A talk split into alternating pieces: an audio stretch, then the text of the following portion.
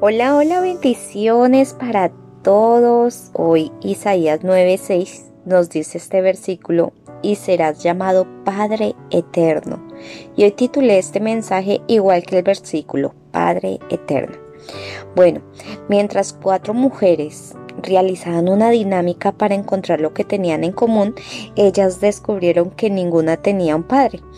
La primera lo perdió en un accidente a la edad de 10 años. La segunda jamás conoció a su padre, era hija de una madre soltera. Y los padres de la tercera se divorciaron cuando ella iba al jardín, así que tuvo padre de fines de semana, que con el paso del tiempo desapareció. Pero la cuarta y última mujer eh, sí tenía un padre, aunque su padre vivía con ella, su relación, decía ella, que era más fría que un témpano de hielo. Y bueno, con esto quiero comentarles que la figura paterna es vital para el desarrollo del ser humano. Tristemente, como en el caso de estas cuatro mujeres, muchas mujeres crecen sin un padre. Pero, pero, acá está el pero, pero la Biblia está llena, llena de muy buenas noticias. Y una de estas es Jesús es nuestro Padre eterno.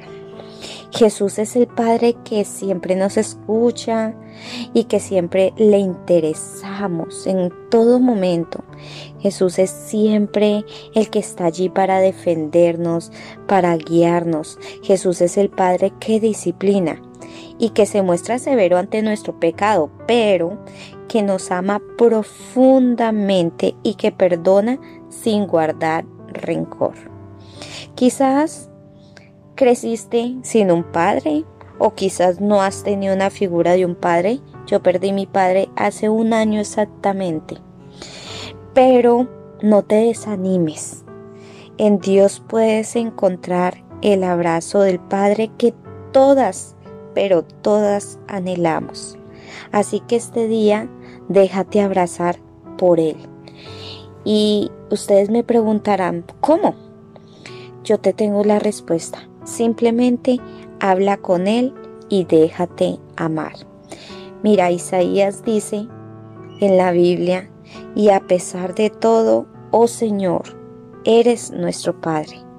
Así que ahí está el amor de Dios hacia nosotras. Ahí está el amor que necesitamos, que necesitamos para, para llenar esos vacíos que muchas veces en ocasiones nos sentimos solas, no amadas, rechazadas, vulneradas. Pero ahí está nuestro Padre que llena esos vacíos y que nos ama con un amor tan profundo que a pesar que nosotros le fallamos, Él vuelve y extiende su mano con misericordia hacia nosotros y nos dice, hija, levántate, aquí estoy y sigue adelante. Bueno, con este devocional termino el día de hoy. No olvides compartirlo a todos tus contactos. Y con el favor de Dios nos vemos mañana con otro episodio acerca del amor de Dios. Chao, chao. Bendiciones.